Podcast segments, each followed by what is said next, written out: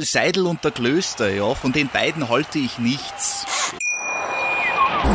Schatz, ich bin neu verliebt. Was?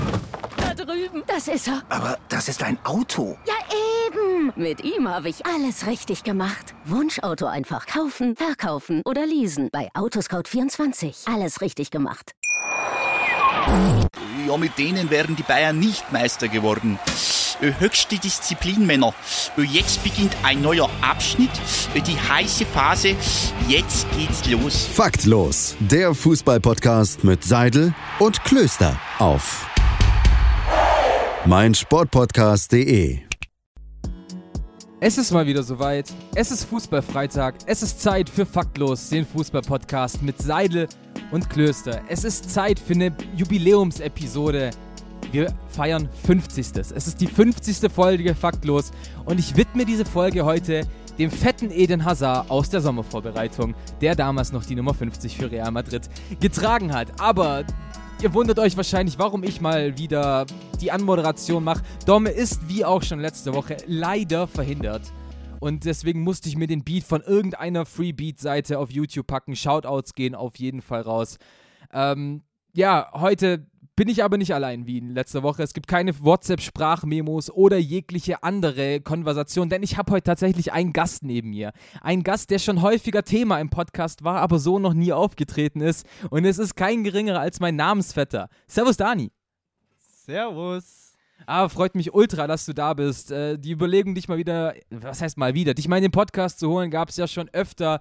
Ähm, du bist ja sowohl ein alter Bekannter von mir als auch von, von Domme. Das heißt, du kennst uns beide ganz gut. Deswegen gehen halt nun mal auch öfter Shoutouts, Shouts, Shoutouts raus ähm, an dich. Ob du das jetzt magst oder nicht, es tut uns wirklich leid.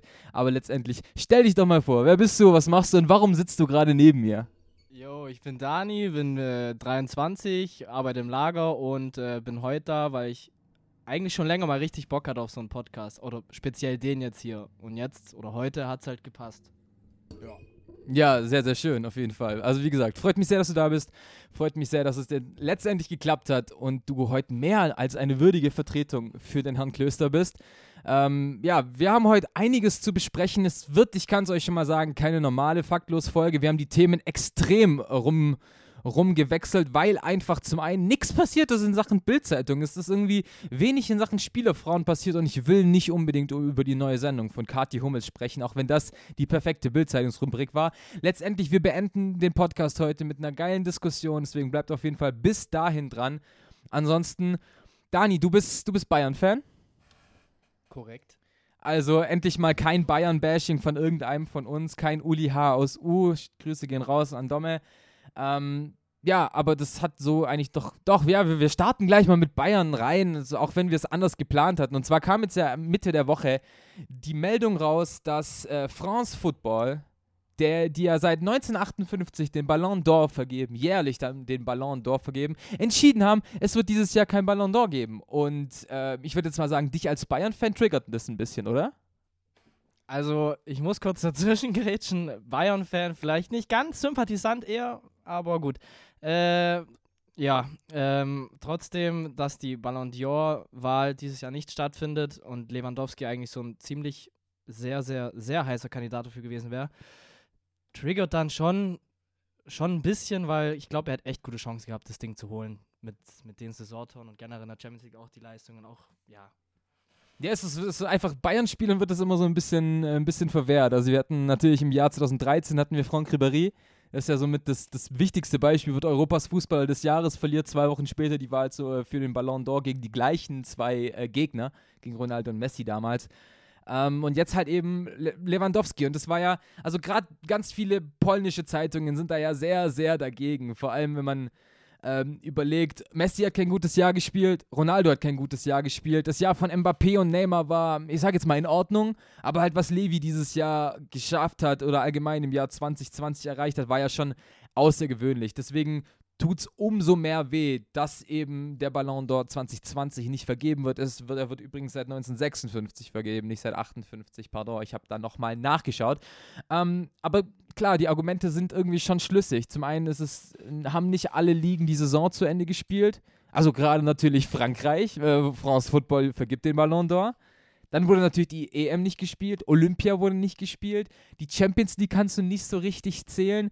Also zum einen schon verständlich, zum anderen finde ich das aber auch ehrlich gesagt ein Witz. Also mach doch einfach die, die Verleihung. Im Endeffekt wird doch jeder noch wissen, dass 2020 so eine blöde Pandemie die Welt beherrscht hat. Ja, muss man schon auch sagen, aber ja, ich, ich weiß nicht. Also klar, jetzt als, als, ähm, als Bayern, ich meine, Lewandowski, der hätte sich schon echt verdient, die anderen auch. League Oh, die haben sehr früh den, den Abbruch bekannt gegeben und ja, das, das ist alles so, ich weiß nicht, ich glaube, so richtig sauer sein kann ich jetzt auch nicht oder generell die Leute, weil dazu hat einfach vielleicht diese, die, die Chancengleichheit vielleicht auch gefehlt. Ich meine, Frankreich, wie, wie lange war Frankreich vor uns schon? Boah, ich glaube drei, ja, ja, vier Wochen bevor wir gesagt haben, wir spielen wieder, hat Frankreich plötzlich einfach aufgehört. Ähm, dennoch finde ich das einfach, vergib doch einfach den Preis. Das ist doch egal. Also, das ist so mein Ding. Klar, ich, ich mache da jetzt auch kein Fass auf oder so, verstehe mich da nicht falsch. Ähm, mich, mich interessiert das eigentlich wirklich nicht, aber es ist halt einfach komisch, jetzt den Preis so abzusagen. Der, der Typ schießt in ähm, 51 Spielen 43 Tore. Also der, der Typ hätte, der typ hätte den, den Preis bekommen. Letztendlich ist es aber auch relativ egal. Man, man muss sich da jetzt nicht drüber, drüber streiten. Ist jetzt auch nicht so das wichtige Thema. Es ist einfach nur schade, dass es den Ballon d'Or dieses Jahr dann eben nicht gibt. Ganz lustig finde ich dann eben den, den, den Tweet ähm, von MaxFax9 Grüße gehen an der Stelle raus, der geschrieben hat, ihr dürft nicht vergessen, dass der Ballon d'Or von France Football vergeben wird und jetzt überlegt mal, welche Liga den Spielbetrieb eingestellt hat.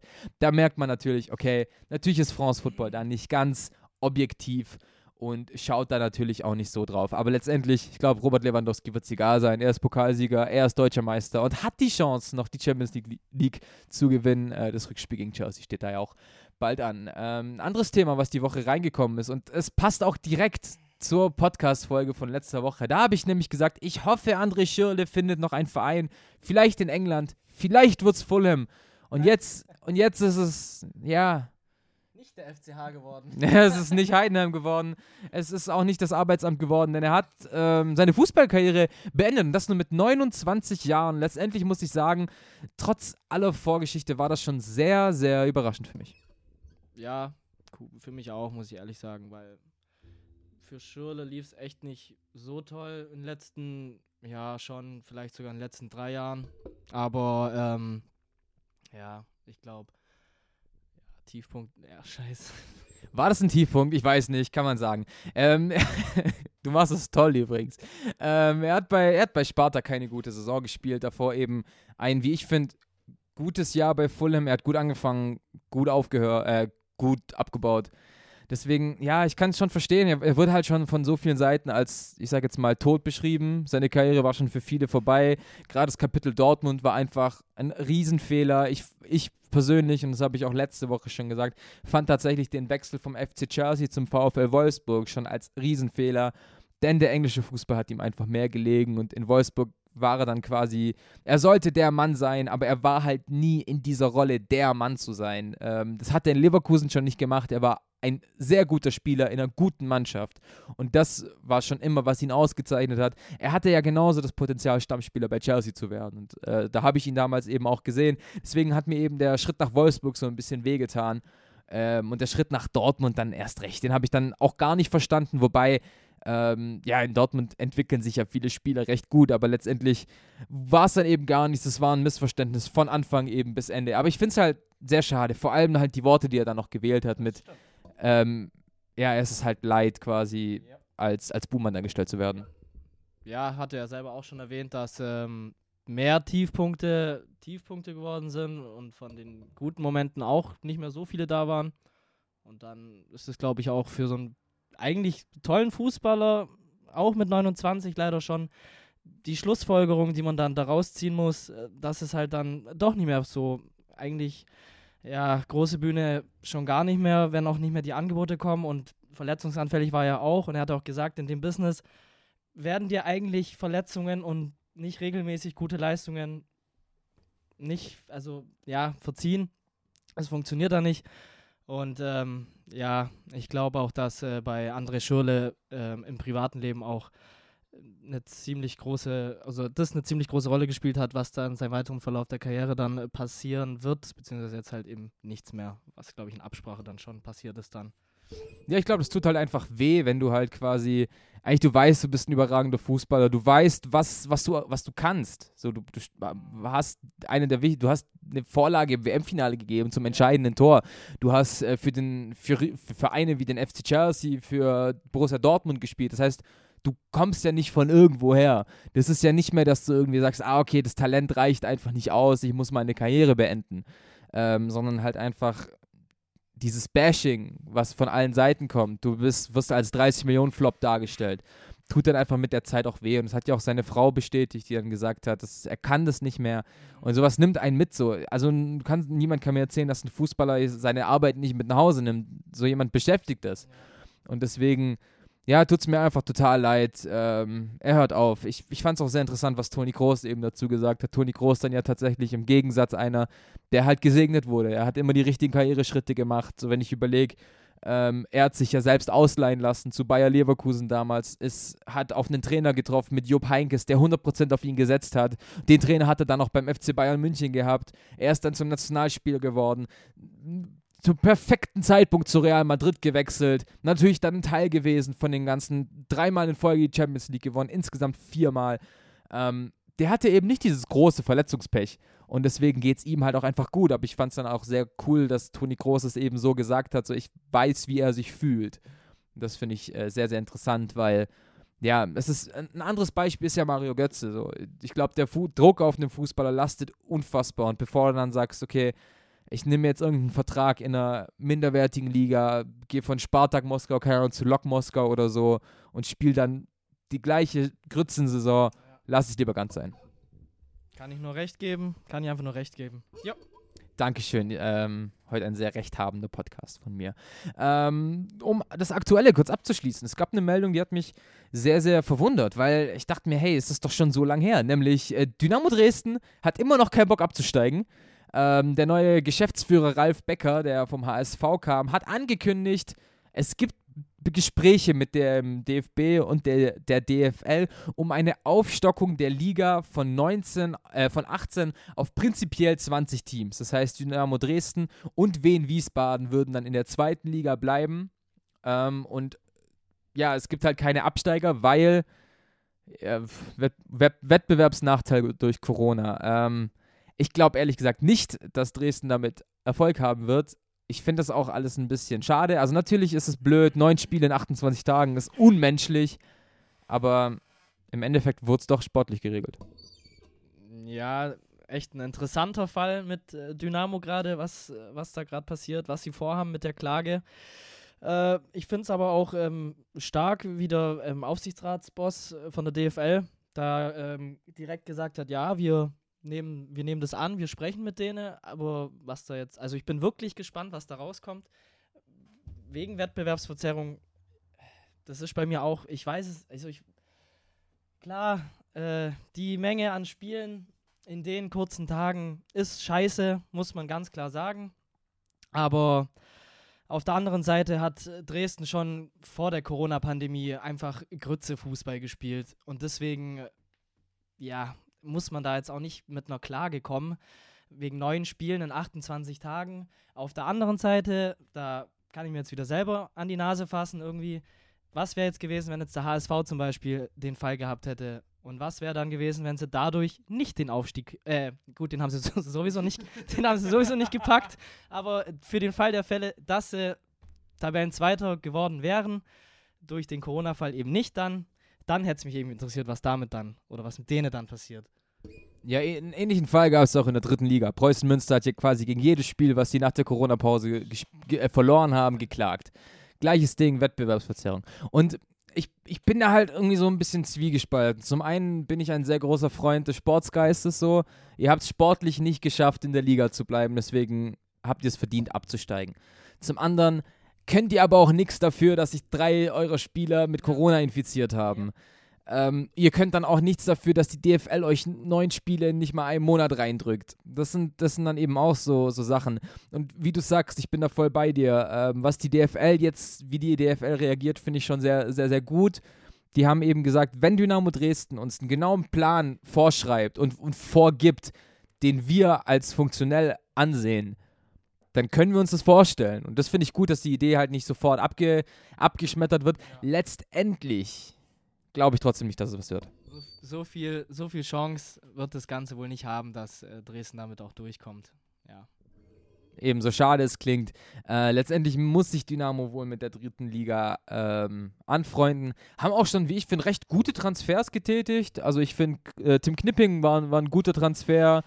Dann ähm, Vlachodimos, den Bruder von, vom Torhüter von Benfica Lissabon. Ja. Äh, ich, hab, ich weiß nicht, wie. Pan, Panayotis äh, Vlachodimos heißt, glaube ich, der Stürmer.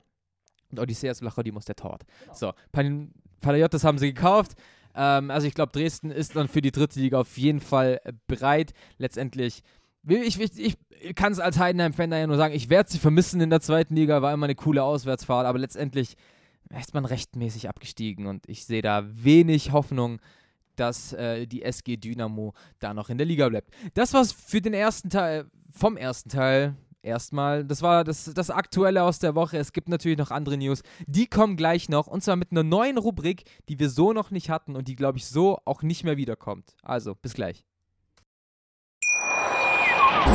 Schatz, ich bin neu verliebt. Was?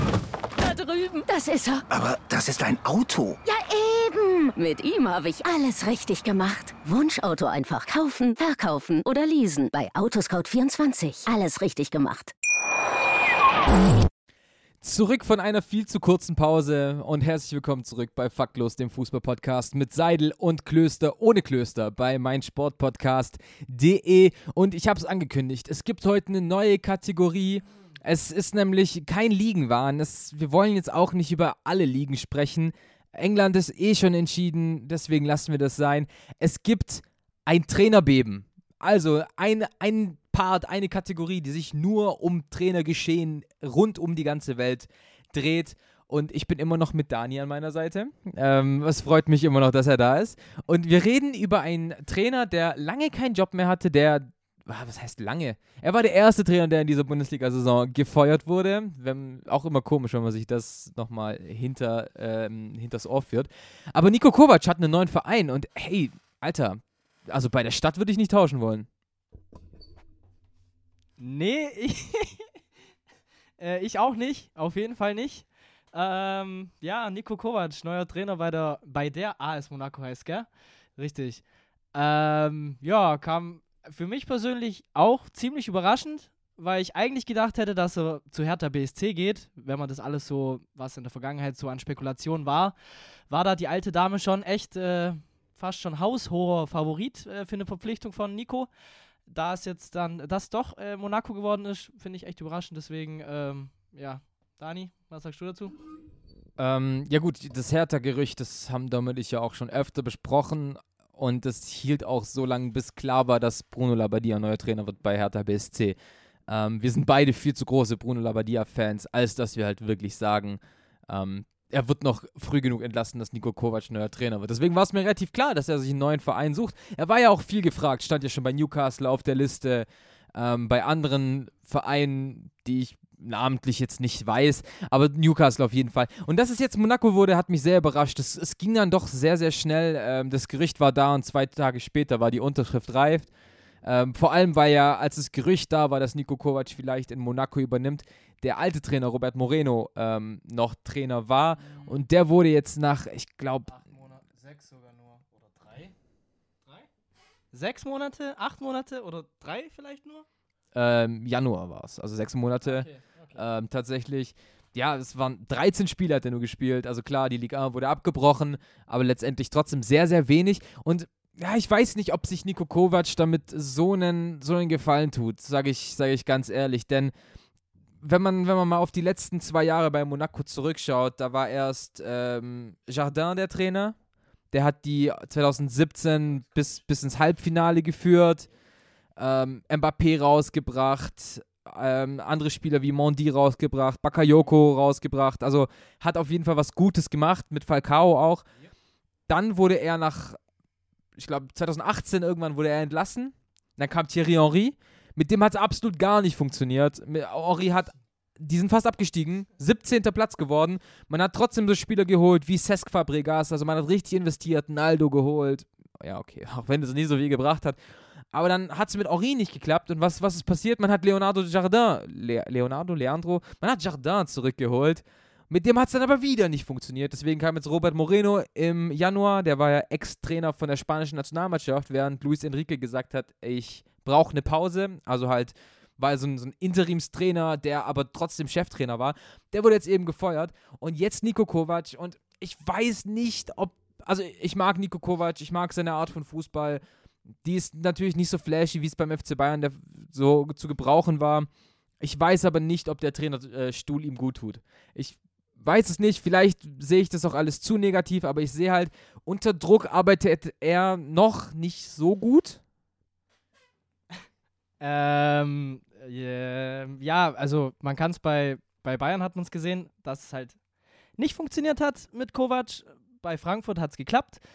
Äh, ich glaube, bei Monaco klappt es auch. Ich glaube, die seine Spielphilosophie, ich sage jetzt einfach mal, taugt denen da drüben so. Ja, die Sache ist halt, Kovac scheint halt wirklich kein Fable dafür zu haben, aktiv spielen zu wollen. Also gerade was er mit Frankfurt gespielt hat, war halt gern das Team, was gegen den Ball agiert, was aus einer guten Verteidigungsstruktur kam und sie hat halt beim FC Bayern einfach nicht geklappt, weil du die Spieler dafür nicht hattest und vor allem, weil du der FC Bayern bist. Du arbeitest nicht gegen den Ball, du arbeitest mit dem Ball beim FC Bayern. Ähm, und wenn er jetzt halt gerade zu Monaco geht, die jetzt eigentlich wieder den Anspruch haben, wir wollen nächstes Jahr wieder europäisch spielen, hat der ähm, russische Oligarch, der da ja auch eingestiegen ist, gesagt. Deswegen weiß ich halt nicht, ob das so klappt. Ich gönn's ihm voll. Ich finde, er ist ein guter Trainer. Ich finde, der hat eine gute Ausstrahlung auch. Er wurde bei Bayern natürlich auch, sind wir ehrlich, schlechter gemacht, als er letztendlich war. Ähm, hat es nicht so schlecht gemacht. Und deswegen, ja, bin ich auf jeden Fall gespannt. Er hat natürlich wieder Robert Kovac dabei. Ganz, ganz wichtig. Ähm, ich glaube, die beiden sind auch unzertrennbar. Und kannst du noch alle Trainerstationen von Nico Kovac aufzählen? Von Nico Kovac, ähm, also nach seiner aktiven Zeit in Salzburg war er dort, glaube ich, erst Co-Trainer, korrekt? Nee, oder Cheftrainer. Auf jeden Fall irgendeins von beiden war, ob danach oder davor. Ja, und dann, ja gut, so viele waren es ja eigentlich nicht. Es war ja dann, dann kam die Station Nationalmannschaft äh, Kroatien für zwei Jahre, glaube ich. Ja, mit erfolgreicher WM-Quali, meine ich. Und dann äh, kam Frankfurt. Stark. Wirklich gut. Hätte ich, sage ich ganz ehrlich, hätte ich, hätte ich aus dem Kopf nicht gewusst. Ich habe es ich hab's nachgelesen.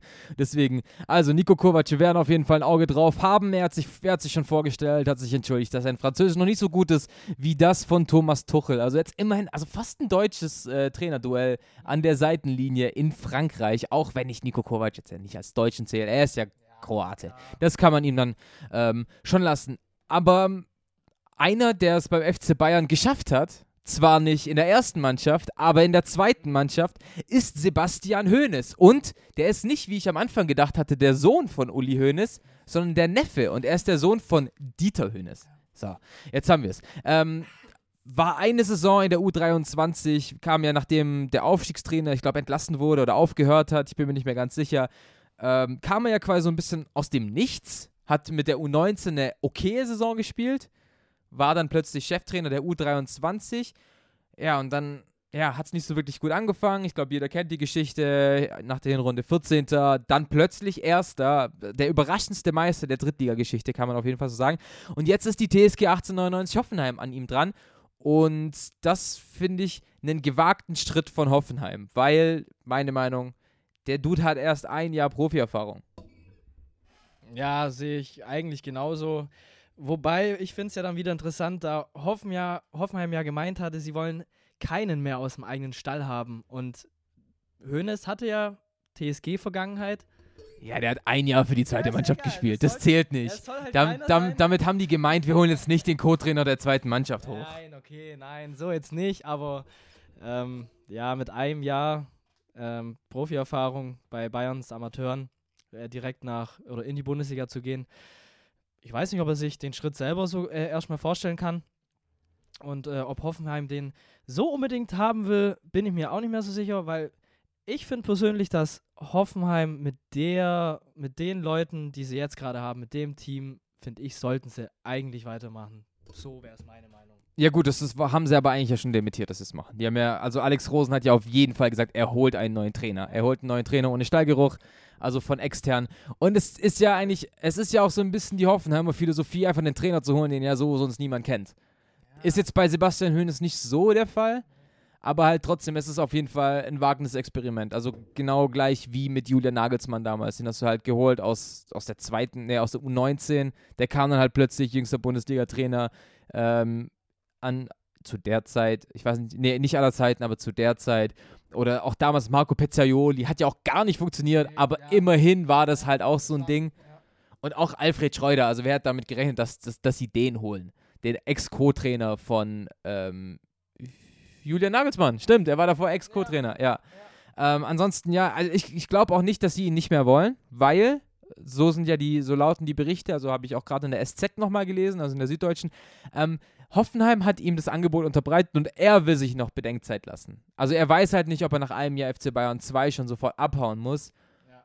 Aber ich glaube, das wird was. Ich, ich glaube jetzt einfach, ich glaube, die holen den und ich glaube, der hat da Bock drauf. Also ich würde es schade finden, wenn der den, oder ja, den FC Bayern verlässt oder die Amateure, weil ein Jahr, es, wäre schon echt schade, weil es wäre wieder erst ein Jahr da Trainer, dann macht er einen mega Job dort und dann, dann kommt wieder ein Bundesliga-Verein, will ihn natürlich dann weglotsen und unbedingt haben. Ist natürlich für Hoeneß die, ja, es wäre die mega Gelegenheit oder Möglichkeit, sich da in der Bundesliga da Fuß zu fassen eigentlich. Das Angebot dann wiederum äh, auszuschlagen, äh, wenn ich selber die Möglichkeit hätte, ich glaube, ich würde da auch in die Bundesliga gehen. Von daher könnte schon was werden, ja. Hönes zu Hoffe. Hönes zu Hoffe. Ich glaube ich glaub ganz fest dran. Hashtag Hönes zu Hoffe. Ich, ich, spreade, ich spreade den Hashtag. Ähm, ja, ich glaube halt auch, also was er halt, er hat halt gezeigt, und das finde ich das Besondere, er hat gezeigt, dass er auch in einer Saison Justierungen an der Mannschaft ähm, anbringen kann und dann halt wirklich das komplette Spielsystem umbauen kann. Also, wir haben überlegt, äh, man muss ja ein bisschen drauf schauen, wie, wie will sich der FC Bayern aufbauen. Jetzt gibt es ja den FC Bayern Campus. Da heißt ja eigentlich von der U14 bis zur U23 hoch, soll das gleiche Spielsystem gespielt werden. Viel Ballbesitz, Fußball, gute, Sta äh, gute Stabilität. Und das war ja quasi das, was Sebastian Hoeneß in der Winterpause so gut hinbekommen hat, dass er halt gesagt hat, also das, die haben quasi einen zweiten Niklas Dorsch entdeckt. Ähm, ich weiß gerade nicht mehr, wie der Name von dem Typen ist. Meinst du, ist der bekannt? Ich meine Angelo Stiller. So, jetzt habe ich es. Ich habe ihn wieder gefunden. Äh, ja, ich meine Angelo Stiller. Ähm, den haben sie quasi aus dem defensiven Mittelfeld gezogen und noch defensiver gemacht. Der hat quasi genau die Rolle gespielt, die Niklas Dorsch in Heidenheim gespielt hat. Du bist äh, quasi Bindeglied zwischen defensivem Mittelfeld und Abwehr. Holst da, die, holst da die Bälle und sorgst dafür, dass wir entweder in der Rückwärtsbewegung einer mehr sind oder in der Vor Vor Vorwärtsbewegung halt sorgst du dafür, dass du Struktur hast im Mittelfeld. Und das hat sich Hoeneß einfach getraut, dann einen 19-Jährigen spielen zu lassen. Und das halt, zeigt halt schon mal, okay, der hat Ahnung von seinem Ding. Der, der stellt nicht einfach äh, Fried vorne drin auf und sagt, mach deine Tore, sondern der weiß halt auch, wie er ihn füttert. Und das finde ich recht stark. Deswegen, ich würde es ihm gönnen. Ich fände es sehr überraschend, weil ich muss sagen, von dem Jahr hat ihn noch niemand gekannt. Ähm, Wäre auf jeden Fall eine sehr, sehr schöne Sache. Und ich glaube, der FC Bayern 2 kann es verkraften, wenn der Meistertrainer weg ist. Müssen sie ja dann. Ja, da lässt sich bestimmt intern auch wieder die, die, ähm, äh, die, die Regelung finden. Der nächste wird dann eben den Job vom äh, Sebastian übernehmen. Ja. Vielleicht ja Martin de Michelis, U19-Trainer. Wäre wär cool. Äh, letzte, letzte Meldung für den Trainer, für das Trainerbeben. Ähm, es, es, es ist eine Meldung, die ich eigentlich auch nie so wirklich geglaubt hätte, dass sie wirklich stimmt. Nämlich Ralf Rangnick war ja kurz davor, zum AC Mailand zu wechseln und dort ja quasi einfach alles zu machen. Also alles. Und äh, Dom und ich haben da schon drüber gesprochen. Äh, wahrscheinlich kann er einfach das Wort Scudetto nicht aussprechen, deswegen will er da auch einfach doch nicht hin. Aber letztendlich hing dann die Entscheidung doch beim AC Mailand und die haben gesagt, Ralf, lass mal. Äh, ja, also, dass äh, Ralf Rangnick nicht zum äh, AC Mailand wechselt, hat mich ehrlich gesagt mega überrascht, weil ich bin fest davon ausgegangen, dass der nach Mailand wechselt. Er hat schon fleißig Italienisch geübt, ähm, was auch wieder, also es war wirklich, er hat glaube ich auch selber daran Interesse gehabt und auch, die waren sich glaube ich auch echt ziemlich einig. Ich habe das nicht so genau verfolgt. Ähm, ja, also überraschend, ja, auf jeden Fall. Ja, es ist, also für mich war das so ein bisschen typisch AC Mailand der Neuzeit. Also du hast quasi, du hast gerade deinen Trainer gefeuert, hast gerade einen neuen installiert und währenddessen sprichst du schon, wer im Sommer dein neuer Trainer wird, plus Sportdirektor. Und dass der, der jetzige Sportdirektor, namentlich Paolo Maldini, sagt, hey, hallo, ich bin, ich bin auch noch da, zeigt so ein bisschen, dass vieles beim AC Mailand nicht funktioniert. Dann haben die, glaube ich, noch einen neuen Aufsichtsrat geholt und ja, hier einen neuen Manager, Ivan, Ivan Gazidis haben sie geholt, äh, mitten der Saison. Und dann war das halt so ein bisschen so ein Hin und Her. Es gab ja quasi wirklich so ein zwiegespaltenes Team, pro Rangnick, kontra Rangnick. Dann gab es irgendwann dieses Interview mit Zlatan Ibrahimovic, der gesagt hat, wer, wer ist Ralf Rangnick? Und unter dem spiele ich nicht. Und dann halt eben vor allem, ja, hast du halt gemerkt, ah, wir haben ja gerade einen Trainer, namentlich Stefano Pioli. Und ah, Mist, der macht ja seinen Job gerade ziemlich gut. Ja, Stefano Pioli vor dem, äh, vor der, vor dem Restart ziemlich schlechte Serie gehabt mit Mailand. Da kam ja auch das Ganze, die Diskussion auf mit Ralf Rangnick. Äh, ich meine, dass der dann beides gleichzeitig eigentlich gewesen wäre, Sportdirektor und Trainer, sowas. Dann hätte auch Herr Maldini seinen Platz räumen, äh, hätte seinen Platz räumen müssen. Ähm, jetzt unter Stefano, mega Serie eigentlich. Äh, was war es? Fünf, nee, sieben Spiele, fünf Siege, zwei Unentschieden seit dem Corona-Restart, glaube ich. Acht Spiele, sechs Acht, Siege. Ja, gut, dann so. Aber ich bin mir nicht sicher. Lest nochmal nach. Ich habe das heute erst gelesen. Naja, auf jeden Fall, äh, ja, da muss man jetzt auch nicht den Trainer rausschmeißen, um ganz ehrlich zu sein. Komplett neue Spielphilosophie mit, mit Chalanolu und mit Ibrahim. Mit komplett neue Spielphilosophie jetzt gerade mit Chalanolu und mit Ibrahimovic und ähm, ja, es funktioniert gerade einfach. Also solltet ihr Dani oftmals nicht hören, er, er, weiß nicht, wie man in ein Mikrofon spricht. Das tut mir wirklich, wirklich leid. Ähm, nee, er, er wäre nicht nur das gewesen, Trainer und Sportdirektor. Er wollte tatsächlich nichts anderes machen. Nachdem ähm, Gazidis zu ihm gesagt hat, hey, wir würden Pioli gern behalten, weil er gerade so so ein gutes Spielsystem hat. Wir haben, er hat es verstanden, wie man den AC Mailand coacht. Aber du könntest gern Sportdirektor sein. Da hat Ralf Rangnick gesagt, nein, ich mache entweder beides oder gar nichts. Äh, Ähnliches hat er ja schon in, in, Hoffenheim und in Leipzig gemacht. Also gerade in Leipzig. Ich vergesse die, also er war letztes Jahr ja noch Trainer in Leipzig, mhm. weil Nagelsmann da ja noch für Hoffenheim war. Ist jetzt ja irgendwie für Red Bull an sich tätig. Also ganz, ganz komische Nummer. Und auch sehr, ah, sehr nervig, dass er jetzt tatsächlich einfach sagt, ich will entweder alles oder gar nichts macht ihn mir tatsächlich sehr, sehr unsympathisch, muss ich sagen. Obwohl, obwohl es ein Ex-Schalker ist, obwohl er auch für Schalke viele gute Sachen gemacht hat aber macht ihn mir sehr, sehr un unsympathisch. Ralle unsympath, sage ich da. Ich finde ihn, äh, abgesehen von dem, was er da gesagt hat, äh, wegen seiner Funktion bei Milano, äh, ich finde ihn generell unsympathisch. Aber das ist meine Meinung, das ist jetzt auch eigentlich. Ja, weil er halt auch bei RB gearbeitet hat. Nee, ich, ich mag ihn einfach. Ich habe nichts gegen den Menschen, Ralf Rangnick, aber ich, ja, ist für mich kein Sympath, so, ja. Ganz einfach. Oh, ganz einfach. Ja, also Ralf Rangnick wird nicht Trainer in Mailand, wird also nicht Sportdirektor. Ich glaube, Paolo Maldini atmet da einmal schön durch und äh, gönnt sich eine Pause, genauso wie wir es jetzt machen. Wir hören uns gleich wieder mit Transferzeugs. Schatz, ich bin neu verliebt. Was? Da drüben. Das ist er. Aber das ist ein Auto. Ja, eben. Mit ihm habe ich alles richtig gemacht. Wunschauto einfach kaufen, verkaufen oder leasen. Bei Autoscout24. Alles richtig gemacht. Ja, dann mach doch einfach den. Mach doch den Jude jetzt einfach. Mach halt. Axel oder was hast du gesagt? oder Belling? Nee, was nochmal? Axel Belling. ähm, ja, und damit herzlich willkommen und zurück bei Faktlos, äh, dem Fußball-Podcast mit Seidel und Klöster und Dani Arnold noch am Start. Ähm, auf meinsportpodcast.de natürlich nicht äh, zu vergessen. Ähm, ja, so, so hört sich also ein Versuch an, wenn Dani mal ähm, anmoderieren will. Und er wollte so ein bisschen raus auf einen Witz, den die BVB-Profis gemacht haben, denn auf Twitter geistert gerade ein Video rum von diversen BVB-Spielern, welche dies sind, welche dies waren, ähm, Hashtag äh, Balerdi, die den Neuzugang äh, Jude Bellingham äh, begrüßen. Und ich hätte gerade echt fast Jude Bellinghausen gesagt. Jude Axel Bellinghausen. Stell dir vor, so ein Engländer kommt mit 17 Jahren, heißt einfach Jude Axel. J.A. Bellingham. Ähm, ja, es gab äh, ein, ein nice Video Vorstellung von den Beatles mit dem Titel Na, na, na, na, na, na, na. Den Rest äh, kennt, glaube ich, jeder. Und ja, Dortmund holt Jude Bellingham. Dani, für dich ein räudiges Thema. Du hast eigentlich gar keinen Bock drüber zu sprechen, aber wir müssen es tun, denn wir haben da so eine Berichterstattungspflicht. Und ja, nach, nach langem Hickhack hat sich Dortmund letztendlich für 25 Millionen die Dienste des 17-jährigen Supertalents von der Insel gesichert. Er kommt von Birmingham City. Jo. Äh, ihr guckt jetzt. ihr habt den scheiß Namen. ähm, Jude, genau, nicht Axel. Ja, ich war, ich war gerade echt bei Axel, Alter. Ähm, ja, wird äh, als äh, Englands Jahrhundert-Nachwuchstalent gehandelt mit 17 bei Birmingham City.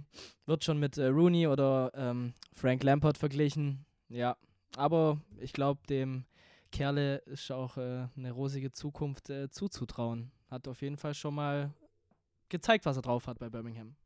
Ja, knallharten zweiten Liga. in der knallharten zweiten Liga, in der äh, Championship, nimm, kämpft ja auch, während wir äh, gerade noch aufnehmen, mit Birmingham um den Klassenerhalt in der Championship. Ähm, da sind natürlich die Daumen gedrückt ähm, für, für Jude.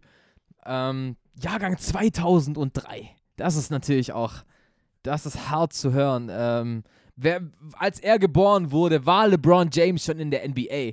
Und das, okay, das bringt gerade niemandem was, der kein Basketball guckt. ähm, ja, aber natürlich äh, schöne Geschichte. In, in Birmingham geboren, dort aufgewachsen, dort zum Profi geworden, mit 16 Jahren letztes Jahr debütiert.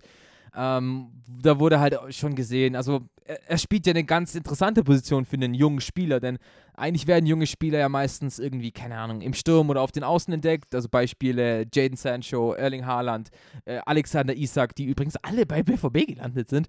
Ähm, aber einen zentralen Mittelfeldspieler, der quasi die Geschicke des ganzen Teams in die Hand nimmt, den mit 17 Jahren zu finden, ja, war jetzt natürlich auch ein langes Hickhack. Also eigentlich hieß es nur, wann wird er jetzt endlich bestätigt, dass er zu Dortmund geht, war, sind wir ehrlich, ein offenes Geheimnis. Und ähm, da haben wahrscheinlich auch einfach, hat wahrscheinlich auch der gute Ruf vom BVB einfach geholfen. Also, dass sie Sancho geholt haben und so entwickelt haben. Ja, bin ich auch genau deiner Meinung. Ähm, Bayern haben sie ja ausgestochen mit dem. Mit, also Bayern war ja auch interessiert an äh, Bellingham und ist schon ein Zeichen für, oder ja, für, für ihn auch Dortmund, glaube ich, in der Vergangenheit so viele äh, Spieler, die vorher, sage ich mal, keinen Namen hatten, ja, so rausgebracht und jetzt bei Spitzenclubs spielen, also noch größeren Clubs als Dortmund. Ja, Gibt es ja einige, ne? ähm, ja, aber wie gesagt, zentraler Mittelfeldspieler, 25 Millionen Euro ist natürlich eine Stange Geld. Muss, muss man einfach mal so sagen. Bin jetzt äh, auf jeden Fall gespannt, wer beim BVB dafür weichen muss. Also genannt wird natürlich immer der Name äh, Moda Hut, wobei ich den echt im, im, am Schluss beim BVB unfassbar stark fand.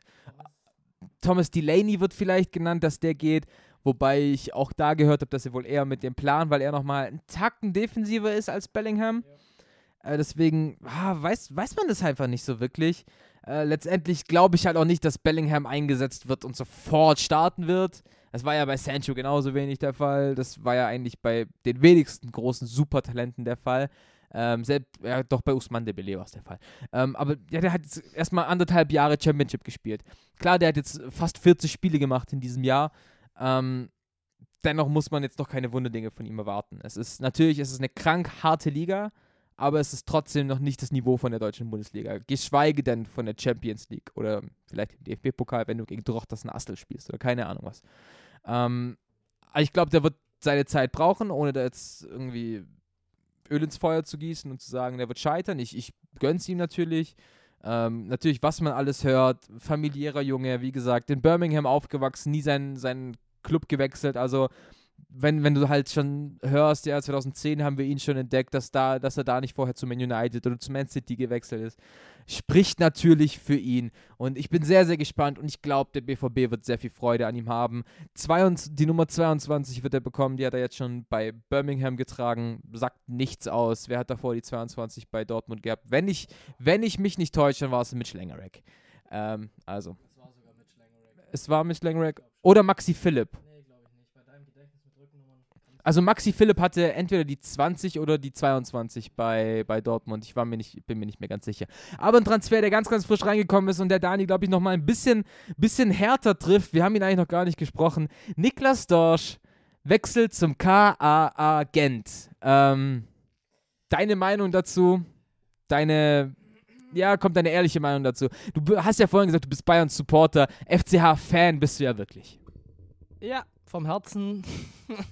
ähm, ja, mit äh, Dorshi, ja, wir wollten eine ehrliche Meinung. Ich finde es kacke, dass der wechselt. Und erst recht finde ich es richtig scheiße, dass er zum KAA Gent wechselt.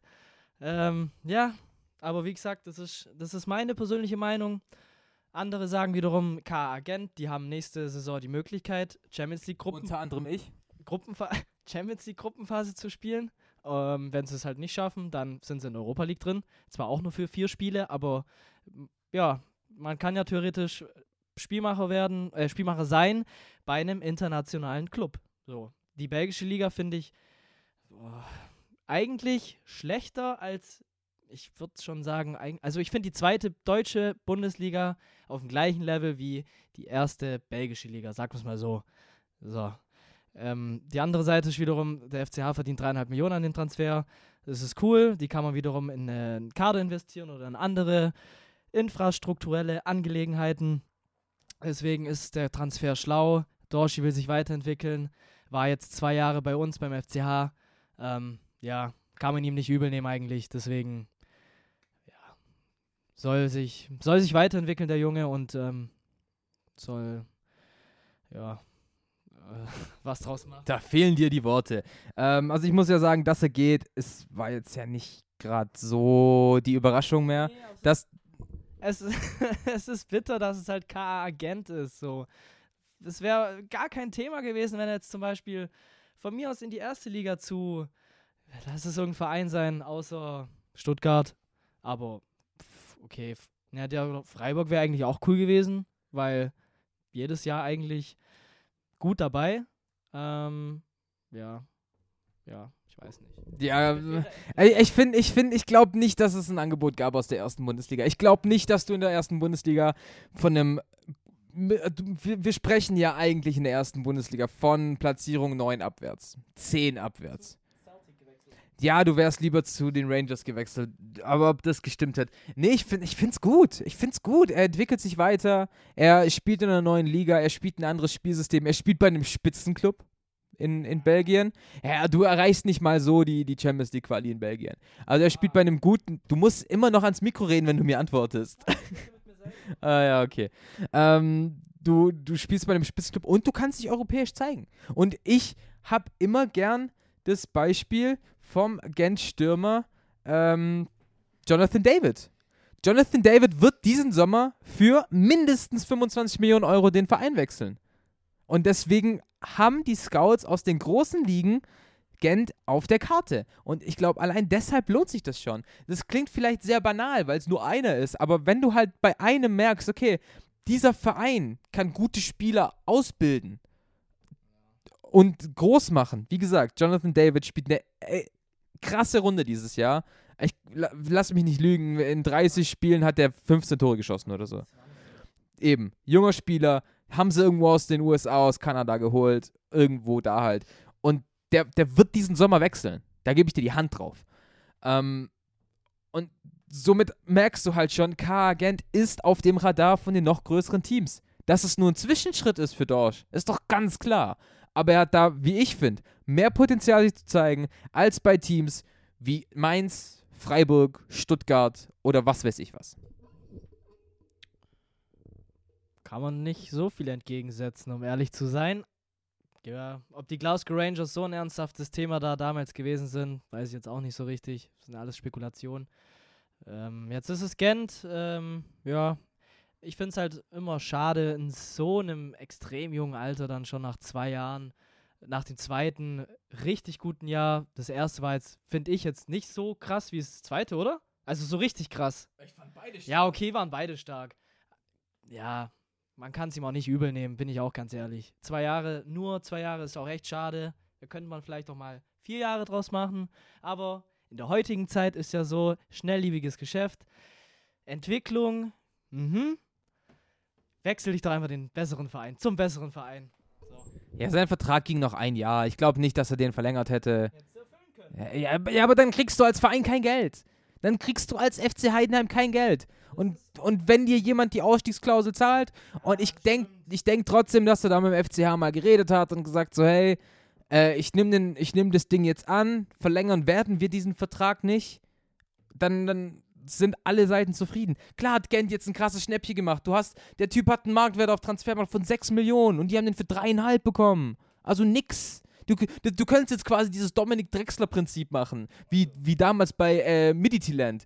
Der, der, der ist dahin gewechselt für 1,5 Millionen, weil er eine Ausstiegsklausel hatte und wird zwei Wochen vom FC Köln für 3 Millionen gekauft. Beruhig dich. Alter, was ist mit dem? Ähm, nee, aber genau das, das, das Ding ist es. Die haben jetzt ein Schnäppchen gemacht, die haben einen Spieler, bei dem sie wahrscheinlich wissen, wo sie hinwollen, weil ein belgischer Erstligist, Topclub, Champions League Quali Aspirant, kauft nicht mal so einen Spieler von einem deutschen Zweitligisten. Okay. Ähm, Dani ist sehr weit weggefahren mit seinem, mit seinem Rollstuhl. Ähm, dann, also Büro-Rollstuhl, äh, nothing special. Ähm, wir gehen weiter in den Transfers und da gab es einen Transfer innerhalb der deutschen Bundesliga und ich muss sagen, ich würde den gerne bewerten, aber ich kann nicht so wirklich. Und zwar Borussia Mönchengladbach holt Hannes Wolf zunächst per Leih für ein Jahr, Leihgebühren anderthalb Millionen Euro. Ähm, ich glaube, wenn er 15 Spiele oder so macht, sind nochmal 9 Millionen Euro Kaufpflicht fällig. Ich kann halt nicht sagen, ob ich, ob ich ein Fan von dem Transfer bin, denn zum einen sehe ich, sehe ich klar die positiven Seite. Hannes Wolf kennt Marco Rose aus zwei Jahren bei Leipzig. Die sind zwei, äh, bei Salzburg, pardon. Die sind zweimal miteinander Meister geworden. Auf der anderen Seite, ich weiß nicht, wie Hannes Wolf sich in der Bundesliga durchsetzt. Der Typ war ein Jahr lang verletzt. Also ich bin ehrlich, ich kenne Hannes Wolf nicht.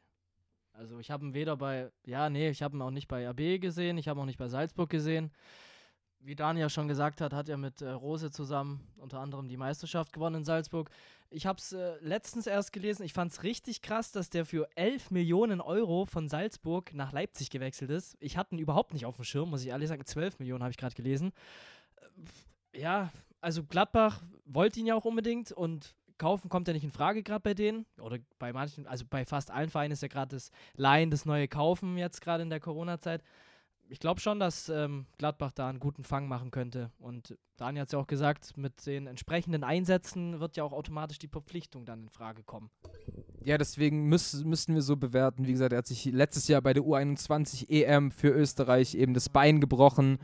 Ähm, ich glaube, war in der, in der Vorrunde sogar noch irgendein mieses Foul. Das ist dann natürlich bitter. Du kommst zu einem neuen Verein. Vor allem, ja, er war ja nicht erste Wahl bei Leipzig. Er wäre es auch nicht gewesen, wenn er fit gewesen wäre das ganze Jahr. Aber vielleicht hätte er dann, dann die Rolle von dem Inkunku ähm, übernommen, weil es wäre er dann halt erst der Mann gewesen. Weißt du halt nicht. Jetzt bei Gladbach, natürlich sind die Vorzeichen da ganz andere. Marco Rose ist, Tra ist Trainer, er kennt ihn sehr. Ich wünsche Hannes Wolf alles Gute. Hat auch die Trikot Nummer 11 bekommen, die davor Raphael und Marco Reus bekommen haben. Sehr, sehr interessant. ja, ja, er darf jetzt endlich mal bei einem Traditionsverein spielen. Aber ja, lesen wir die Stats: 44 Tore, äh, 44 Scorer in 89 Partien für Leipzig, UEFA Youth League gewonnen. Also der Typ kann auf jeden Fall schon kicken. Andere Deutscher, ah nein, was, was für andere Deutsche? Hannes Wolf ist kein Deutscher, aber ein Deutsch, sorry, ein Deutscher, der wahrscheinlich den Verein wechselt im, im Sommer, ist Robin Gosens. Ähm, ja, läuft ja noch sehr unter dem Radar in Deutschland, aber der Typ ist halt ein geiler Macker. Ich wollte es gerade auch sagen, geiler Typ, Robin Gosens. Ähm, der, der rockt gerade äh, bei Bergamo auf jeden Fall. Ja, und er läuft wirklich unterm Radar.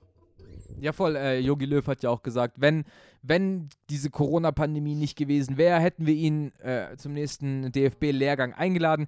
Jetzt passiert es hoffentlich im September, dass, dass du den da dann halt einlädst, weil der Typ ähm, spielt erstens mit Atalanta wieder eine geile Saison, mischt alles auf, wird zum zweiten Mal in Folge die Champions League erreichen. Ähm, da bin ich, ich weiß nicht, ob es schon rechnerisch sicher ist, aber ich glaube es auf jeden Fall.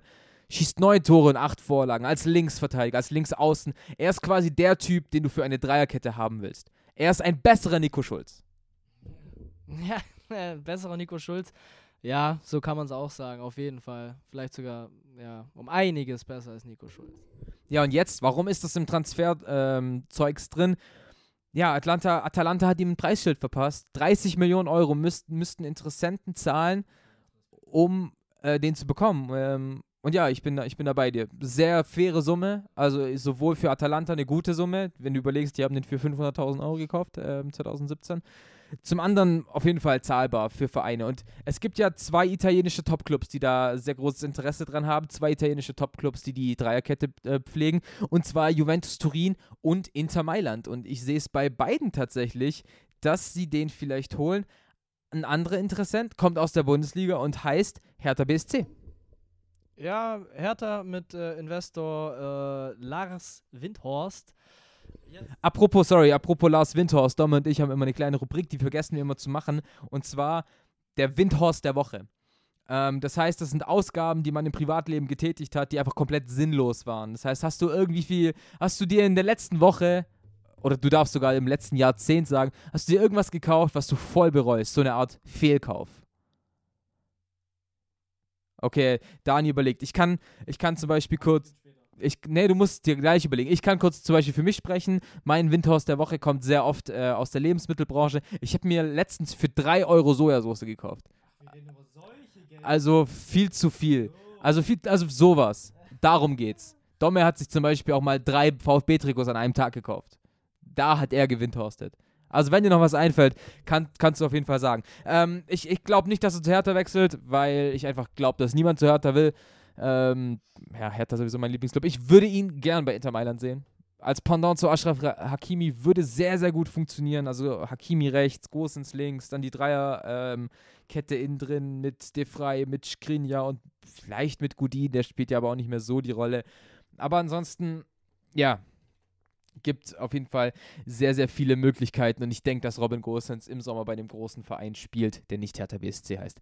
Äh, letzte Meldung, die noch ähm, relativ aktuell ist. Eintracht Frankfurt möchte Kevin Trapp wieder loswerden nach einem Jahr und zwar ganz einfach Sparmaßnahmen. Habe ich jetzt gar nicht auf dem Schirm gehabt mit äh, Kevin Trapp, dass Frankfurt den loshaben will. Wenn es aufgrund von Sparmaßnahmen ist. Weißt du, wer an ihm interessiert ist? Die Hertha. Ah, die Hertha wieder. Die alte Dame mit äh, Windhorsti. Ähm, ja, wenn der Kevin das da, wenn er zu Hertha möchte, dann soll er zu Hertha gehen, wenn das alles passt. Aber ich finde es, also ich weiß nicht, muss man Kevin Trapp wegen Sparmaßnahmen kicken, so? Ja gut, er, er verdient, ver, verdient halt ultra viel Geld und, und gibt dir halt einfach 7 Millionen Euro jetzt. Also die Eintracht hat den Preis auf 7 Millionen. Quelle ist Sportbild, also ihr wisst Bescheid. Ähm, verdient halt 5 Mille im Jahr. Ist damit wahrscheinlich deutlich Hauptverdiener bei Eintracht Frankfurt. Vielleicht mit André Silva zusammen. Ich weiß nicht, ob Kostic so viel verdient. Den haben sie damals sehr, sehr günstig bekommen, weil er mit dem HSV abgestiegen ist und ihn keiner wollte. Ähm, auch da, ich habe mich sehr gefreut, als er im Sommer zurückgekommen ist, weil ich fand ihn letztes Jahr schon überragend, als er damals nur als Leihspieler da war. Fände es jetzt schade, wenn das wieder abgebrochen wird. Ähm, so, so sehr ich es auch seinem Konkurrenten Frederik Renault gönne, dass er mal wieder äh, Einsatz bekommt. Aber ich glaube, da nimmst du halt lieber Renault, äh, lieber Trapp als Renault. Aber dennoch, ja, also Sparmaßnahmen bei der Eintracht, du liest es gerade selbst, die haben den Spieletat um 50% kürzen müssen, weil jetzt halt auch die Europa League einfach wegfällt. Damit haben sie gerechnet, damit haben sie kalkuliert und jetzt kommt halt nichts mehr drauf. Und deswegen, ja, müssen sie wahrscheinlich einen ihren, ihr bestverdienenden Spieler loswerden. Das ist halt Kevin Trapp. Wenn das so ist, dann muss das die Eintracht eben so machen das Wort zur Pause. Wir hören uns gleich wieder. Schatz, ich bin neu verliebt. Was? Da drüben. Das ist er. Aber das ist ein Auto. Ja, eben. Mit ihm habe ich alles richtig gemacht. Wunschauto einfach kaufen, verkaufen oder leasen. Bei Autoscout24. Alles richtig gemacht. Zum Abschluss gibt es noch eine Rubrik Sonstiges Heute leider nicht. Äh, es ist kaum was passiert in der Bildzeitung. Ich habe es vorhin ja schon gesagt. Ich habe die Bildzeitung durchforstet eine Woche lang und es passiert nichts, außer eben, wie vorhin schon gesagt, die neue Show von Kati Hummels. Aber deswegen vierter Part heute bei Faktlos, dem Fußballpodcast mit Seidel und Klöster bei meinsportpodcast.de. Es ist immer noch Daniel an meiner Seite und weil es eben nichts zu lachen gibt, gibt es jetzt wenigstens mal was zu diskutieren. Und zwar es wird ja gerade diskutiert, dass wieder Fans ins Stadion gelassen werden. Ab der nächsten Saison. Also gerade, dass die Stadien Corona-konform gestaltet werden, dass halt nur noch eine gewisse Anzahl rein darf. Also jetzt zum Beispiel in die Heidenheimer Void Arena passen 15.000 Fans rein. Laut den neuen Regeln dürften dann zum Saisonstart zwischen 3.000 und 4.000 Leute rein. Erstmal, wie findest du die Idee? Also, dass die DFL den Leitfaden rausgegeben hat an die Vereine, um sich das Ganze erstmal anzuschauen und in letzter Entscheidung ja dann eh das Gesundheitsamt die Entscheidung zu treffen hat, ob das überhaupt möglich ist, finde ich kein schlechter Plan, das überhaupt erstmal in Angriff zu nehmen, was sich ja viele wahrscheinlich schon insgeheim gewünscht hatten. Wann kommt denn, äh, wenn die Lage sich so beruhigt oder stabil ist, wann wird denn da dann drüber nachgedacht, äh, wie das mit Zuschauern sein könnte? Wann geht es da wieder los? Dass es eben jetzt ähm, so einen Plan gibt, finde ich gut. Ähm, dass eben die Vereine, die mehr Sitzplätze haben, mehr Zuschauer reinlassen können, finde ich jetzt auch nicht schlecht. Aber generell bin ich da ziemlich zwiegespalten, weil, ähm, ja, ob jetzt keine Zuschauer, okay, das kann man jetzt auch nicht sagen, ob keine Zuschauer oder 3000 Zuschauer, jetzt wie beim FCH zum Beispiel der Fall, ist immer noch eine andere Nummer als, über, als ein Geisterspiel. Es sind auch Einnahmen, die der Verein da bekommt dadurch. Auch wenn nicht die normalen, aber trotzdem, es ist ein kleiner Schritt Richtung Normalität vielleicht so. Ja, ich kann vor allem, ich kann auf jeden Fall alle Punkte verstehen, die wichtigen Punkte, aber eben auch die Punkte dagegen. Ähm, Gerade, also ein großes Problem ist halt tatsächlich die deutsche Politik, denn die deutsche Politik ist halt Ländersache. Also wenn du jetzt zum Beispiel nach der Politik in Sachsen gehst, dürften ins RB-Stadion halt wieder 50 Prozent aller, aller Sitze dürften belegt werden. Das gleiche ist halt, halt in Baden-Württemberg nicht der Fall. Das heißt, selbst wenn die Stadien in Leipzig und Stuttgart ähnlich viele Sitzplätze anbieten, sagt es einfach von der Politik halt schon her aus, okay, in Leipzig dürfen mehr Leute rein als nach Stuttgart. Einfach weil Winfried Kretschmer ähm, Ministerpräsident in Stuttgart das halt, äh, in Baden-Württemberg das halt so nicht will. Und da kann ich dann eben auch seine Bedenken verstehen. Und zum einen, ich finde es ich find's gut, dass die DFL und ich muss sie in, in, der jetzigen Zeit einfach loben. Die DFL macht das wirklich gut. Hat ein sicheres, hat ein, wieder ein, einfach ein Konzept der Politik vorgelegt, die aber schon echt krass ist. Maskenpflicht über 90 Minuten im Stadion, fester Sitzplatz, nichts zu essen, nur zu trinken. Kein Schreien. Kein Schreien. Man darf nicht mit den Öffis kommen was halt auch gerade für viele einfach nicht möglich ist, nur zu Fuß oder mit dem Fahrrad. Und dann halt auch, wenn ich überlege, ja, wie werden die Tickets vergeben? Ja, die werden verlost. Das ist halt auch wieder Quatsch. Bin ich auch nicht so der Fan von. Ich bin halt auch gerne einfach ein Fan, der halt sagt, lieber mal zwei Wochen länger warten, als zu früh anzufangen. Ja, sehe ich komplett genauso. Auch mit den ähm, verschiedenen, die, die Regelungen in den verschiedenen Bundesländern, da fängt es ja schon an, wenn in äh, Dresden und Leipzig die Hälfte der Kapazität ins Stadion darf und ähm, ja, in Baden-Württemberg einfach komplett andere Verhältnisse sind, was das komplette, was Corona angeht, wie jetzt in Sachsen, ist nachvollziehbar, dass eben Winfried Kretschmann, Kretschmar, Kretschmann, Kretschmann äh, eben äh, nicht so begeistert davon ist, überhaupt vielleicht Zuschauer ins Stadion zu lassen. Ja, und dann, dann ist halt auch noch das Ding, also Stand jetzt beginnt die Bundesliga nächstes Jahr wieder Mitte September. Der 18. ist, ist am 18. ist das Eröffnungsspiel ähm, zwischen dem FC Bayern und einem Gegner X. Ähm, da ist dann halt auch das, die, die Sache, du weißt halt jetzt nicht, was im September ist. Denn du musst jetzt halt abwarten, was passiert nach der Urlaubsphase, was passiert nach den, nach den Sommerferien in allen Bundesländern, wie gehen die Raten hoch und du willst, du willst und du musst eine zweite Welle verhindern. Und deswegen finde ich es auch gut, was äh, Alexander Ceferin, der UEFA-Chef, sagt und sagt, es gibt keine Rückkehr der Fans in die Stadien. Weder bei der Champions League noch bei der Europa League. Es ist ihm egal, was die Politik sagt und was möglich wäre. Ähm, spiel halt einfach mit der Sicherheit, denn du darfst es dir als Fußball, du hast dir nämlich als Fußball im Mai, hast dir so viel rausgenommen. Du hast so viel rausgenommen und gesagt, egal wie groß die Krise gerade ist, wir nehmen die Tests und wir starten die Liga. Und es hat funktioniert. Es hat erstaunlich gut funktioniert. Und ich bin sehr froh darüber, dass alles funktioniert hat. In allen drei Ligen in Deutschland. Ähm, aber ein, so ein großes Risiko eingehen und halt es zu riskieren, dass sich jemand im Stadion oder ums Stadion herum oder gar eine ganze Mannschaft ansteckt, ist halt viel zu groß. Ich denke halt nur an das, an das Spiel Bergamo gegen Valencia. Ja, das Spiel Bergamo-Valencia war ja so im Nachhinein das Spiel X quasi, wie das alles begonnen hat in Europa oder in Italien. Ähm, ja, alle, der Alexander äh, finde ich auch, also ich bin komplett eigentlich auch bei seiner Meinung, weil man will sich nicht ausmalen, was passiert, wenn, wenn das zugelassen wird, auch eine kleine Anzahl von Zuschauern und dann doch der Fall eintritt, der nicht eintreten soll. Und da schmeißt der Fußball, egal ob in Deutschland, wobei wir da mega die Vorreiter waren, was das ganze Konzept angeht. Ich habe gehört, dass die Formel 1 sich für den Restart sich genau an das Hygienekonzept mit deren detaillierten, weil sie eben die Formel 1 ist, aber sich an das orientiert haben, was die DFL rausgebracht hat. Ähm, ja, aber sich auszumalen, was passiert, äh, der Fußball wird sich alles wegschmeißen, was er sich erarbeitet hat und auch diese Sonderdarst oder Sonderregelung, die sie ja bekommen haben, auch die Politik hat mitgespielt. Es war ein cooles Konzept. Es hat geklappt bis jetzt. Das einfach wegzuschmeißen mit Zuschauern, auch wenn es cool wäre, wenn die wieder zurückkommen, es wäre einfach scheiße. Dennoch musst du eben auf der anderen Seite sagen, ähm, du, hast es, du hast es gesagt, der deutsche Fußball war der Vorreiter. Für alle. Für alle europäischen Ligen für ganz, ganz viele andere äh, Ligen, äh, wie die Formel 1. Auch die NBA hat sich in Deutschland informiert. Und deswegen ist dann halt auch die Sache, wenn du es versuchst und wenn du einem Hygienekonzept vertraust, warum dann nicht dem Deutschen, weißt du?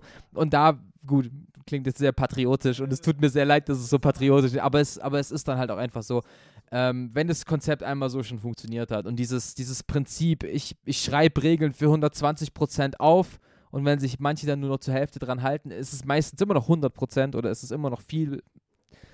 Dieses hat sich ja bewährt. Wir werden auf jeden Fall äh, die Augen offen halten. Ich hoffe einfach, dass eine vernünftige Lösung gefunden werden. Ich bin jetzt, ich, man merkt es vielleicht an meiner Argumentation, ich kann für beide Seiten wirklich genauso viele Argumente pro, aber auch kontra finden. Deswegen hoffe ich einfach, dass eine gesunde Lösung ähm, gefunden wird. Natürlich geht es darum, da hast du vollkommen recht, dass wir irgendwann wieder in die Normalität kommen dass wir irgendwann halt auch wieder wissen, okay, wie ist es eigentlich mit, ähm, mit Fans im Stadion. Aber dafür muss dann halt die Situation auch erstmal in Richtung Normalität gehen, was natürlich, was natürlich so ist. So, du, du merkst Corona ja gerade noch kaum auf den Straßen, aus, dass du mal eine Maske beim Ankau Einkaufen anziehen musst. Das ist halt so die Sache. Aber letztendlich, wir werden die Augen offen halten, wir werden euch auf jeden Fall äh, weiterhin informieren, aber eben auch Fans im Stadion, Fans allgemein. Da gab es ja auch eine sehr interessante Aussage von Uli Hoeneß, der dann auch gesagt hat, hey Ultras, macht euch mal nicht so wichtig, ihr habt doch gemerkt, es geht auch ohne euch. Also das ist jetzt sehr verspitzt, äh, sehr gespitzt äh, formuliert, was ich gesagt habe. Aber so im Großen und Ganzen hat er es ja so gesagt. Ja, es hat Hönes gesagt, es hat äh, so ähnlich, nur nicht vielleicht zu, so krass ausgedrückt. Ähm, Karle Rummenigge auch gesagt, ähm, Fußball, ich weiß auch nicht mehr genau, welche Aussage der da, wer welche Aussage getroffen hat. Fußball gehört euch Fans nicht oder Ultras nicht. Ihr gehört zwar dazu, aber euch gehört er nicht. Ihr gehört allen Menschen. Das ist ja auch richtig so. Ähm, Uli Hoeneß mit seiner Aussage finde ich eigentlich daneben, weil äh, ganz ehrlich, also das ist jetzt auch wieder, da bin ich wiederum in Zwiespalt. Ich bin selber jemand, der viel schreit, viel aktiv dabei ist. Auch Dani, wenn er ähm, in der, wenn er, wenn er im Block ist, so, sagt man es mal so, und nicht. Nein. Doch. Ähm, ja, also ich finde die Aussage echt daneben, weil mittlerweile gehören die Ultras einfach dazu ins Stadion wenn man sich da mal die Premier League anguckt, was, was da los ist, jetzt zum Beispiel wegen der Stimmung, null. Null Stimmung, nichts. Ähm, in Deutschland auch die Ultras dafür zuständig, komplett äh, Themen, die noch nie im Stadion vorgekommen sind, wegen, ach Gott, wegen, wegen Rassenhass oder wegen, wegen Rassismus oder sowas. Das haben schon wirklich, würde ich jetzt sagen, die Ultras ziemlich fest angestoßen, damit das mal äh, in aller Munde ist, um das auf das Thema aufmerk aufmerksam zu machen. Ähm, ja, also gerade wegen so einem Thema zum Beispiel wäre es einfach. Ja, ich, also ich kann, weil ich ja gern beide Seiten sehe, ich kann verstehen, worauf er hinaus will. Ähm, das, also sein, sein Punkt ist ja, Ultras fordern, Ultras fordern, aber checken die, die Hintergründe nicht. Das stimmt. Das stimmt. Oftmals fordern die Ultras Sachen, die halt so nicht verwirklichen, zu verwirklichen sind. Das stimmt. Ist aber auch der einzige Punkt, wo ich ihm recht gebe. Der Rest ist kompletter Bullshit. Also, weil er nimmt ja durch die Ultras alle Fans mit. Denn im Endeffekt sind die Ultras sehr oft einfach, die sind die Fans. Ist dann halt eine ganze Gruppierung. Was er auch noch sagt, ähm, jetzt gerade in der Corona-Situation merkt man, es geht den Ultras nicht um den Verein, sondern um sich selbst. Auch da hat er prinzipiell sogar ein bisschen recht, weil sich oftmals die Ultras einfach als Gruppierung darstellen wollen. Aber letztendlich trotzdem er, er hat recht mit der Aussage, der Fans gehört, äh, der Fußball gehört allen. Aber dann soll er dann halt auch sagen, aber nicht nur den Ultras, sondern damit nimmt er den Ultras dann halt auch wieder ähm, ganz, ganz viel Macht weg und die Ultras sind halt nun mal die stärksten Fans. Das musst du halt einfach so sagen und das ist ein Fakt. Und letztendlich ist es dann halt auch Wer, wer kauft deine Tickets? Wer kauft dein Merch? Wer fährt mit dir auswärts? Wer kauft dir immer Dauerkarten? Das sind halt sehr oft die Ultras. Und deswegen soll Uli Hoeneß da einfach mal, wie ich finde, und ich glaube, wie du auch findest, einfach mal einen Gang zurückschalten und sich eher dafür entschuldigen. Merkt man halt gerade beim FC Bayern leider sehr, sehr oft. Korrekt, ja, gebe ich dir vollkommen recht. Mehr kann ich da jetzt gerade eh nicht dazu. Okay, also, Automusik an und let's go. Ähm, wenn du unseren Podcast vielleicht schon ein bisschen kennst, weißt du, was der letzte Part eines jeden Faktlos-Podcasts ist? Es ist das Faktlos und Quiz. Ich habe jetzt den Knopf nicht, deswegen das Faktlos und Quiz. Habe ich jetzt einfach mal gesagt. Ähm, ich habe dir ein kleines Quiz vorbereitet. Zum, zum Abschluss des Podcasts, zum Abschluss, dass du Gast in unserem Podcast warst. Ähm, einfach als Ehre dafür. Ähm, ich, ich leite kurz in die Quizfrage ein. Ich, äh, ich denke, ich darf sagen, und ich trete dir da auch nicht zu nah, Dani ist halb Bosnier. Ähm, und deswegen habe ich eine Frage zu einem bosnischen Fußballer gestellt, vielleicht einem der größten in der Geschichte. Und es geht um Vedat Ibisevic. Äh, Vedat Ibisevic ist ja seit dem, seit dem Bundesliga-Ende offiziell vereinslos, hat ja so keinen Verein mehr. Stimmt das? Äh, also ich, also nee, also Ja, das stimmt. er ist ja aber, er ist so, er hat ja, ist, Er ist vereinslos. Stand jetzt ist er vereinslos. die Aussage, die Aussage, was Dani gesagt hat, stimmt auch alles, so, um das erstmal klarzustellen. Ich habe gedacht, dass Vedat ähm, keinen Vertrag mehr bekommt, aber immer noch den Teil, der, nicht? Okay. Nee, nee, der hat- stand jetzt einfach kein Verein. Kein, kein Team. Ähm, deswegen, weil er ja gerade auf der Suche ist nach einem neuen Verein, äh, stelle ich dir, lieber Dani, die Frage, wie gut kennst du Vedat Ibisevic? Ziemlich gut. Okay, dann wirst du die Frage hoffentlich richtig beantworten. Ich habe sie versucht, ein bisschen schwer, aber auch ein bisschen leicht zu, äh, zu fragen. Nämlich, die Frage lautet, für welchen der fünf Vereine spielte Vedat Ibisevic nicht? Erstens, Alemannia Aachen. Zweitens, Paris Saint-Germain. Drittens, der FC Metz. Viertens, Chicago Fire. Oder fünftens, der FC Dijon. Also ganz ehrlich, mit der Frage habe ich jetzt nicht gerechnet, sondern eher, wo er aufgewachsen ist und weiß der Geier was. Das hätte ich gleich gewusst. Äh, für welchen der Vereine er nicht gespielt hat. Ich kenne Ibisevic, seine, seine Vita nicht so genau. Ich kann jetzt nicht sagen, ich kann gar nicht antworten, aber ich meine, Wen würdest du denn ausschließen? Wo, wo bist du sicher, dass er da gespielt hat? FC Metz hat er gespielt. Okay. Ist falsch? Ich sag nichts. Ich sag, es geht gerade darum, dass du ausschließt. Was denk, also was denkst du, wo hat der auf jeden Fall gespielt? Also ich weiß auch, dass äh, Vedat in, äh, in den USA mal gespielt hat. Vor seiner Zeit, ich glaube sogar vor seiner Zeit in Deutschland. Äh, aber, also wie gesagt, ich stehe da echt leicht auf dem Schlauch gerade. Ich weiß es nicht hundertprozentig. Ich weiß, dass er mal in den USA gespielt hat. Luxemburg, nee, nee, Luxemburg nicht. Steht auch gar nicht bei dir drauf. Das war Pianisch, das war ein anderes Thema. Ich weiß es nicht. Ich gebe es zu, ich weiß es nicht. Ja, komm. Also, denkst du, er hat denkst, denkst du, er hat mal in Aachen gespielt? Ich weiß es nicht. Oh Mann, okay, äh, ich hätte Hoffenheim und Stuttgart noch mit reinnehmen sollen.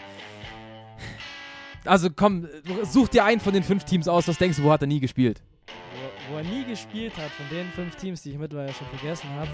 Ja, bei Paris hat er nie gespielt. Doch, hat er.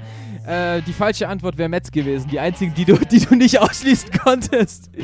ähm, aber du hattest recht. Er hat, äh, bevor er nach Frankreich gegangen ist, hat er in der USA gespielt für die zweite Mannschaft von äh, Chicago Fire. Ähm, ist dann eben nach Paris zum FC Dijon, von da nach Paris.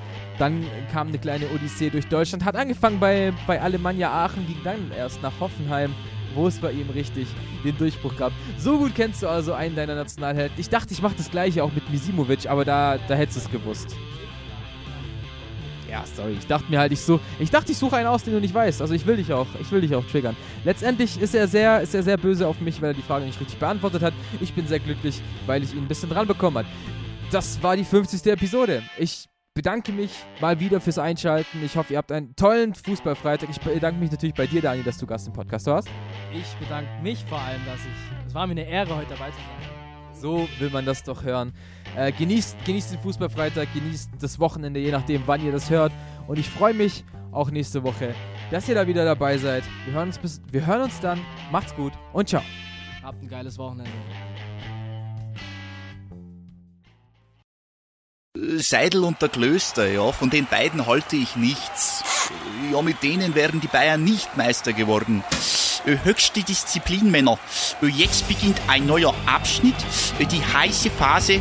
Jetzt geht's los. Faktlos, der Fußballpodcast mit Seidel und Klöster auf meinsportpodcast.de. Schatz, ich bin neu verliebt. Was? Da drüben. Das ist er. Aber das ist ein Auto. Ja, eben. Mit ihm habe ich alles richtig gemacht. Wunschauto einfach kaufen, verkaufen oder leasen. Bei Autoscout24. Alles richtig gemacht.